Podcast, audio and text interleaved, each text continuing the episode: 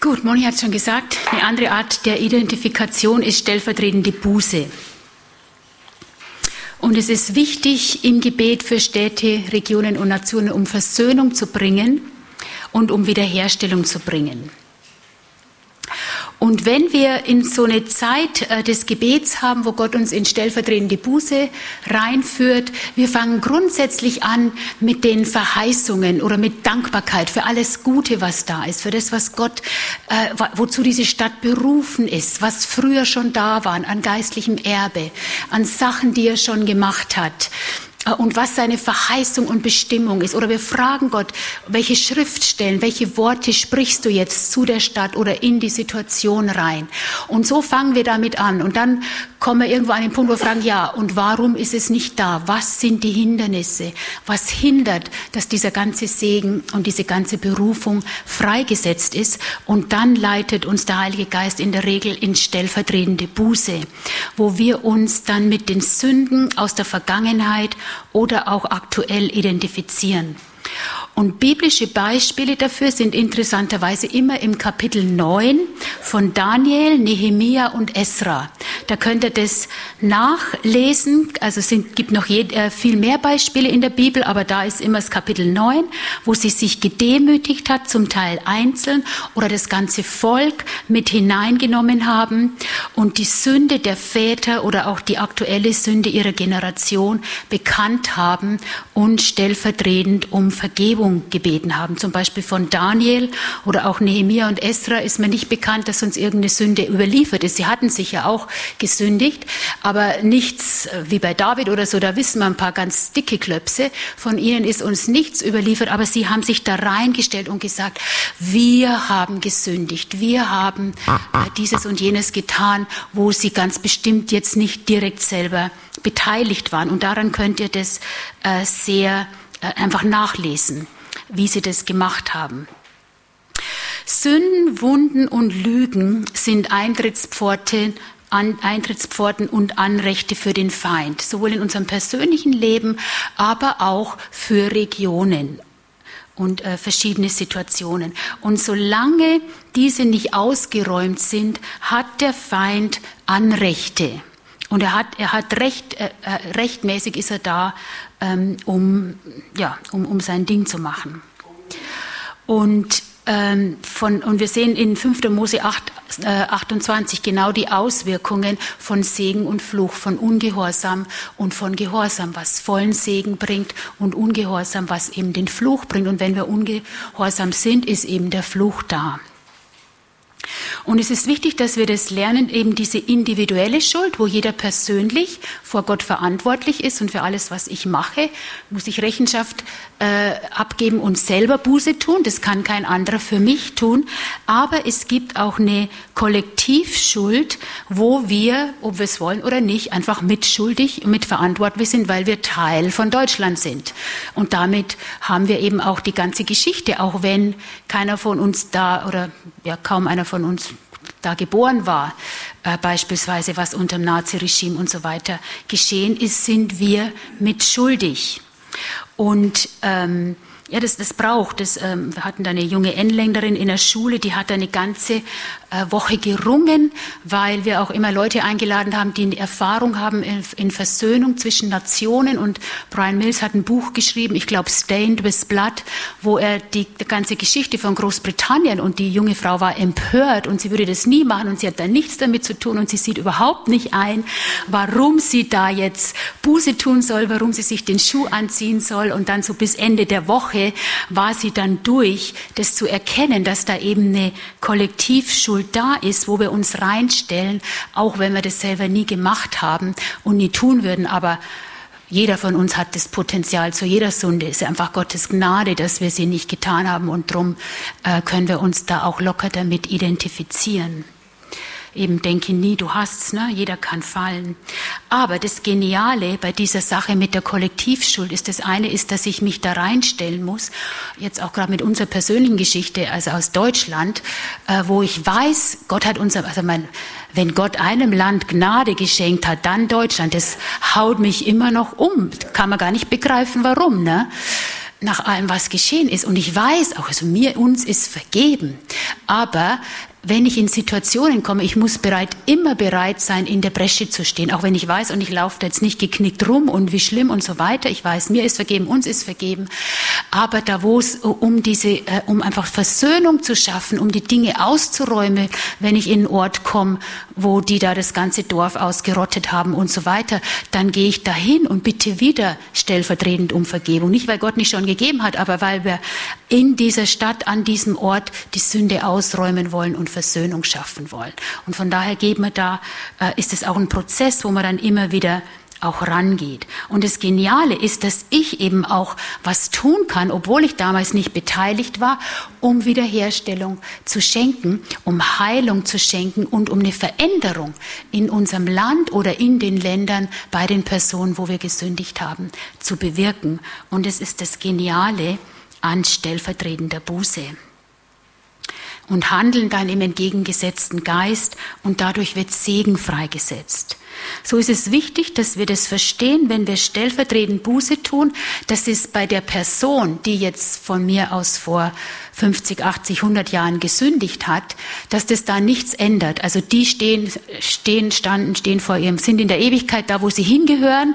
Wenn sie Buße getan haben, für ihre Sünde Vergebung empfangen haben, dann sind sie jetzt mit dem Herrn. Wenn nicht, dann tragen sie die Konsequenzen auf der anderen Seite. Aber solange niemand diese Sünde bekannt hat, sind die Auswirkungen davon noch im Land oder über eine Region oder über eine Person.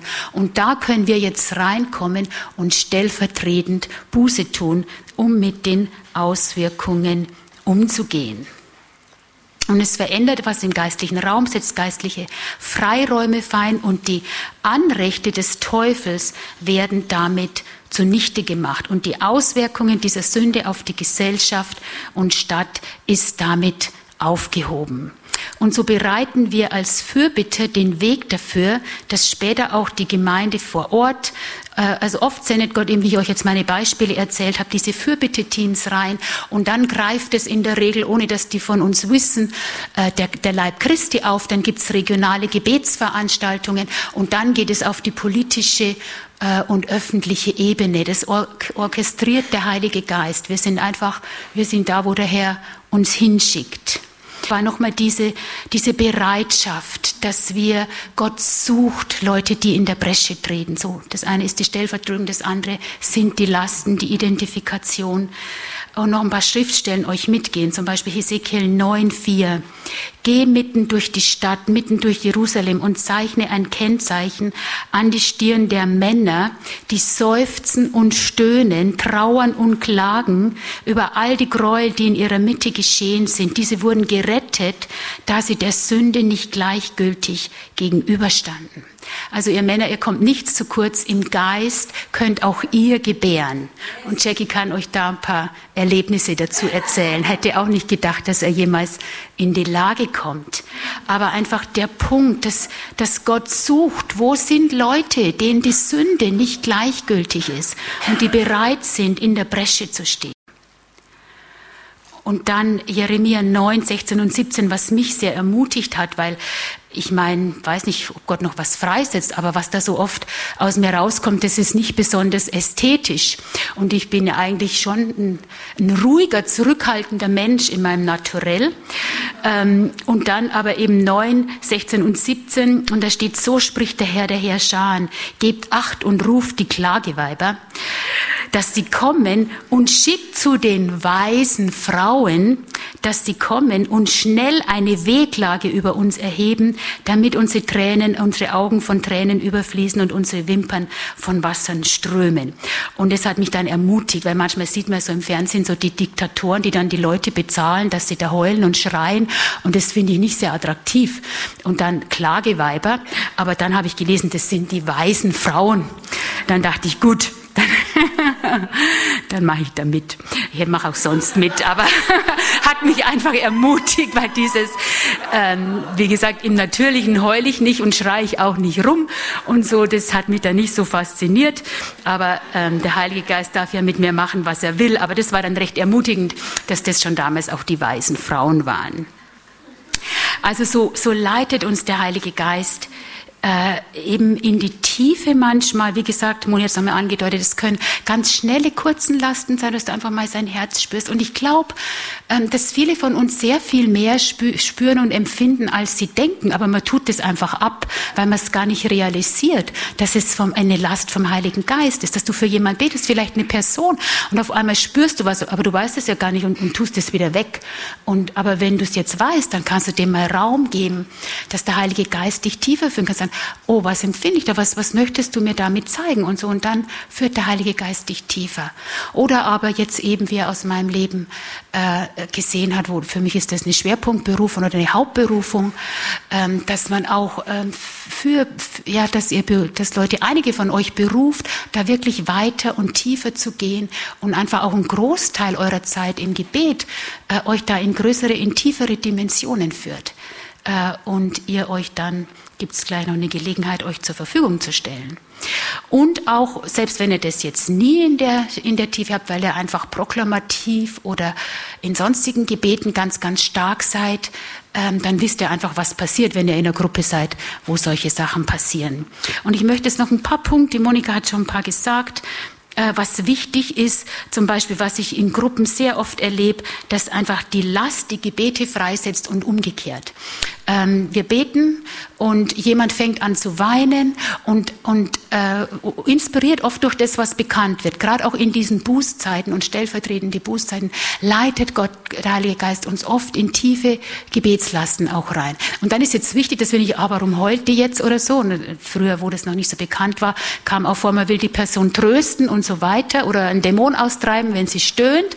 Es sind ganz fürchterliche Verletzungen bei Leuten auch geschehen. So die, manchmal hatte ich Hemmungen das in der Jüngerschaftsschule zu erzählen, aber jedes Mal, wenn ich es dann gemacht habe, weil ich empfand, der Heilige Geist sagt, dann kam jemand auf mich zu und hat sich bedankt. Das hat sie jetzt so erleichtert, dass sie weiß, was das ist, weil sie eben total missverstanden wurde und Leute Dämonen versucht haben auszutreiben. Es war eine Gebetslast oder sie zu trösten oder einfach, sie soll jetzt nicht so zimperlich oder jämmerlich sein.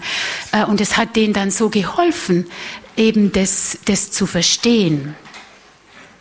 Und äh, so, also ja, eben wenn jemand da anfängt, dann betet einfach weiter und das verstärkt dann die Last, bis sie dann durch ist.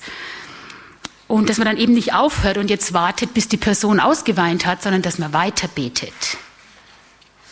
Und äh, manchmal ist wichtig, also wenn du die Last hast, dass du dann entweder, wenn, weil es ist oft so stark, dann kannst du jetzt nicht reden. Und da fängt dann wirklich auch von Leiter, von der Gruppe an, wie er das leitet. Aber wenn du kannst und du spürst es schon vorher, dann kannst du noch sagen, ich spüre und bin mit dem und dem in Berührung und dann gehst du rein. Oder wenn es eben zuerst kommt, während die anderen beten, dann kannst du hinterher erklären, wenn eine Pause kommt und du da durch bist, mit was du in Berührung warst. Das ist ganz wichtig, dass wir übereinstimmen können und im Geist uns eins machen können und auch wissen, was los war, weil ähm, eben, wenn du die Last nicht hast, dann stehst du daneben und denkst, was ist denn hier los, weil du spürst gar nichts. Und, äh, und dann hilft es, wenn man weiß, ah ja genau, und das haben wir ja schon gebetet und sie hat das auf eine andere Weise ausgebetet, äh, als wie wir das mit unseren Worten gemacht haben.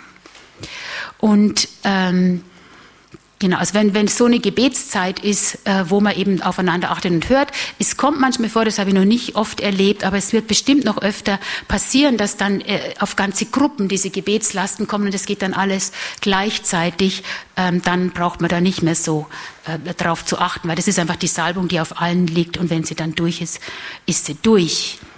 Dann habe ich euch schon gesagt, keine seelische Last und es, äh, man spürt auch hinterher, sie kommt aus dem Geist und man ist richtig erleichtert, wenn, man, wenn sie durch ist. Und dann weiß man, ist es durch äh, und kann dann wieder ganz normal weitermachen. Und manchmal ist da einfach auch, also oft ist dann auch nochmal so ein letzter Seufzer oder wenn es wirklich recht tief ist, dann kommt wirklich der Geburtsschrei, wo es dann durchgeht. Da kann man schreien, ohne Luft holen, völlig unnatürlich, könnte ich nicht in, in einem normalen Schreien ohne Luft holen. Und dann weiß man, dann ist es durch und dann atmet man kurz durch äh, und, und kann wieder weitermachen. Und dann ähm, bei manchen Leuten ist dann einfach auch eine Vermischung von Seele und Geist, weil wir ja alle lernen, das ist in Ordnung. Und darum ist da auch wichtig Gebetsleiterschaft, dass man dann als Leiter, als Verantwortliche ähm, das erklärt oder die Person fragt und so weiter und dann auch je nachdem, wenn jetzt eine Person zum ersten Mal eine Last hat, dann werde ich die ganz bestimmt nicht öffentlich korrigieren, aber dann mal zur Seite nehmen und sagen, du lass uns mal angucken. Ich glaube, das, das war jetzt wirklich seelisch oder so und kann man dann mit der Person arbeiten und habe ich schon von ähm, einfach auch für mehrere Leute um Trennung gebeten, wie so von Hebräer 4,12, das Wort Gottes, was zwischen Seele und Geist trennt. Da ist oft eine Vermischung in das läuft äh, rüber und über und es ist ungesund, dann kommen da ungesunde Sachen rein. Aber da kann man dann um eine Trennung beten und den Leuten helfen, da im Geist stärker zu werden ähm, eben es hat auch damit zu tun, wo wir lernen, oft unreif sind, dass manche Leute meinen, du musst jetzt voll auf ihre Last eingehen und alle müssen sich um diese Last jetzt drehen. Das ist nicht immer der Fall und selten der Fall. Äh, und auch da kann man dann liebevoll, aber bestimmt helfen, dass sie das machen und dann sieht man als Leiter, wie das äh, in der Gruppe und für die Gruppe zusammengeht und wie der Heilige Geist fürs Gesamte leitet. Und manchmal gibt Gott allerdings Identifikationslasten, erzähle ich euch aber jetzt keine Geschichte, die einfach eine Anleitung sind in dem prophetischen Gebetsgrund. Also die Leute durchleben Dinge, teilen die mit und wir anderen beten dann entsprechend von dem. Sie leiten uns praktisch im Gebet an durch das, was sie im Geist in der Identifikation erleben. Und das, das sind hochspannende Gebetszeiten. Aber das unterscheidet man dann, was für eine Art von Last und was für eine Art von Identifikation ist es. Und da ist eben geistliche Leiterschaft wichtig. Gut, äh, vielleicht noch ganz kurz also ich habe in meiner ganzen Zeit ganz, ganz wenige negative Zwischenfälle erlebt. Also das kommt selten vor. Und in der Regel weiß man, wofür die Lasten sind, meistens sehr spezifisch. Zumindest das Gebiet, wo man dran ist. Man kann es dann oft nicht so genau definieren. Und ganz selten habe ich mal eine Last, da weiß ich nur, ist der Heilige Geist. Gebe ich dann auch wieder zurück, wenn ich einfach auch keine Offenbarung habe. Das ist dann auch kein Problem.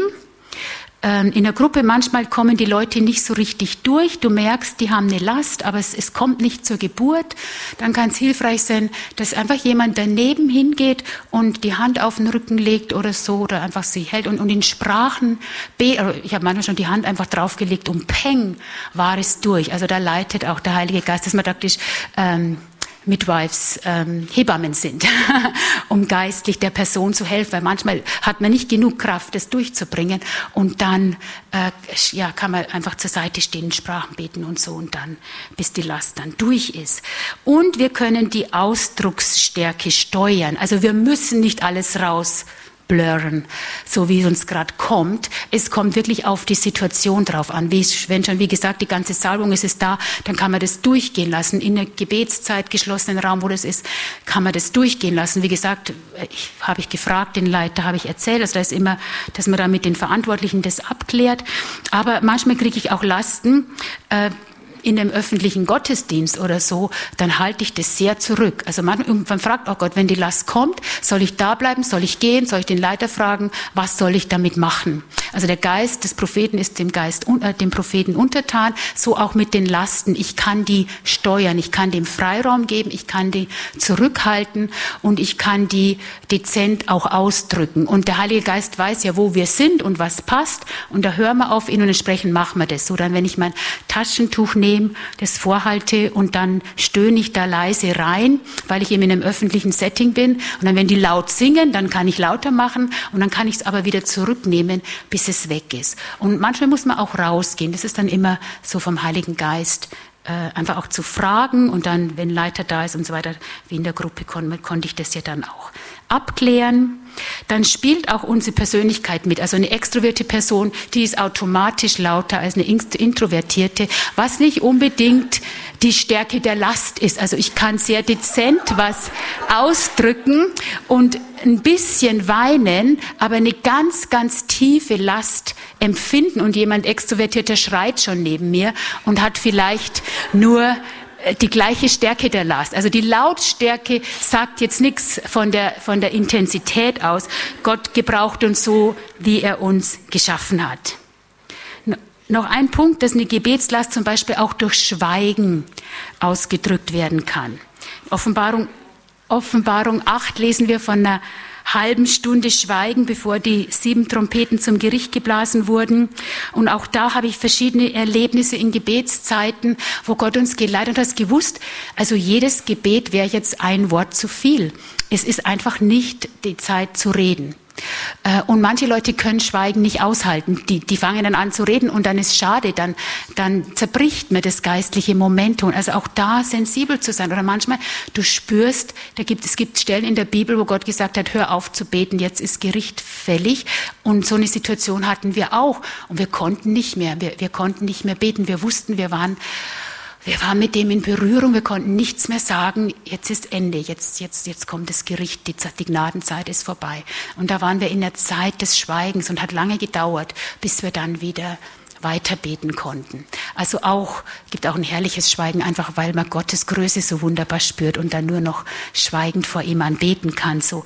Aber dann auch, wenn Gott so eine Ergriffenheit im Geist gibt, dass man nichts mehr sagen soll, dass man das dann auch nicht, weil man denkt, man kann es nicht aushalten, dass man die Spannung aushält, bis es wieder Zeit ist, äh, zu reden, zu beten und weiterzumachen. Ganz wichtig auch, dass wir die Gebetslasten zurückgeben und nicht in der Seele weitertragen.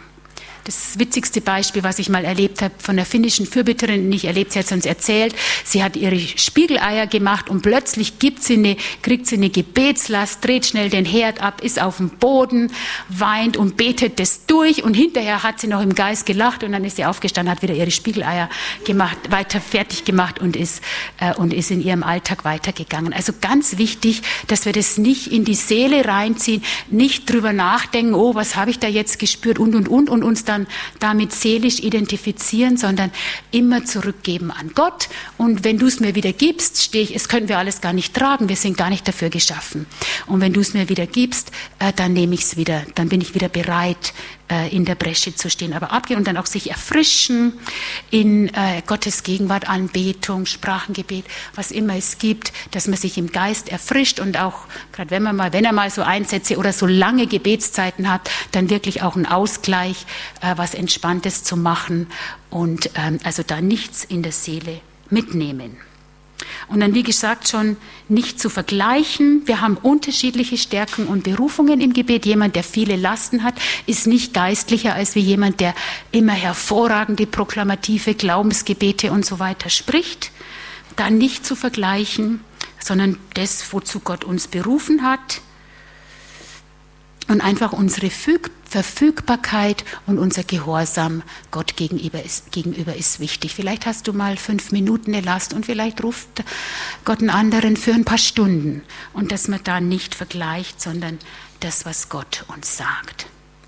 Und ich möchte jetzt zum Abschluss eine Geschichte lesen. Ich weiß gar nicht mehr, wo ich die her habe, habe ich übersetzt. Und das ist jetzt schon eine außergewöhnliche Situation, nicht für jeder Mann in jedem gedacht, aber ich glaube, dass wir als auch in Europa in eine Zeit reinkommen, wo der Geist entsprechend wirken wird. Lasst euch das einfach auf euch wirken.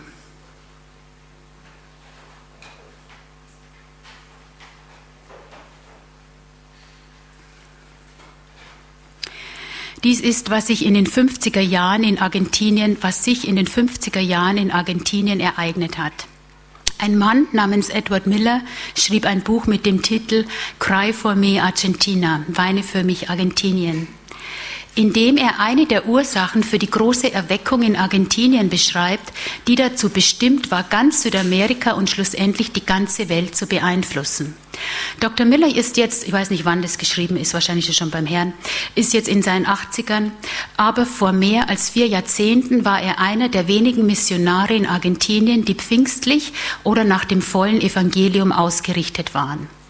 Er erzählt die Geschichte, wie 50 Studenten in seinem argentinischen Bibelinstitut anfingen zu beten und Besuch von Engeln hatten. Sie mussten den Unterricht ausfallen lassen wegen der schweren Gebetslast, die, für das, die sie für das Land Argentinien hatten. Während 49 Tagen am Stück beteten diese Studenten in dieser Bibelschule und taten jeden Tag Fürbitte für Argentinien. Soweit es Dr. Miller bekannt war, war Argentinien zu diesem Zeitpunkt eine geistliche Wüste. Er sagte, dass er unter der Regierung von Juan Perón, dass es unter der Regierung von dass er unter der Regierung von Johann Peron von nur 600 geisterfüllten Gläubigen im ganzen Land wusste.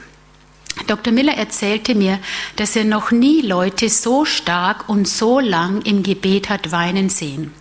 Das musste von der Ursache und vom Ziel her übernatürlich gewesen sein.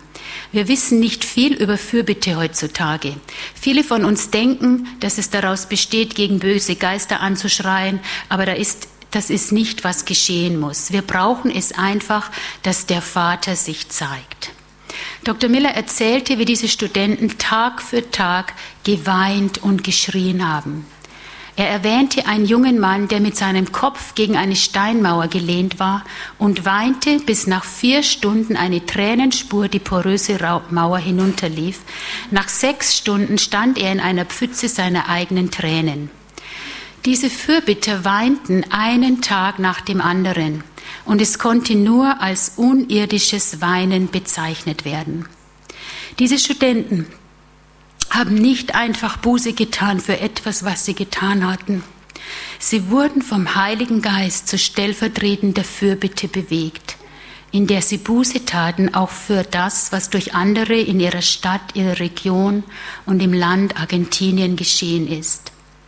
Dr. Miller sagte, dass am 50. Tag anhaltender Fürbitte und Weinen vor dem Herrn ein prophetisches Wort kam, das erklärte, weint nicht mehr, denn der Löwe aus dem Stamme Juda hat den Prinzen von Argentinien überwunden. 18 Monate später scharten sich Argentinier in 180.000 Leute fassenden Fußballstadien zu evangelistischen Heilungsveranstaltungen zusammen und selbst die größten Stadien waren nicht groß genug, um die Massen aufzunehmen. Fürbitte und Gebet sind die Vorboten der Erweckung. Ohne sie werden wir keine Erweckung haben.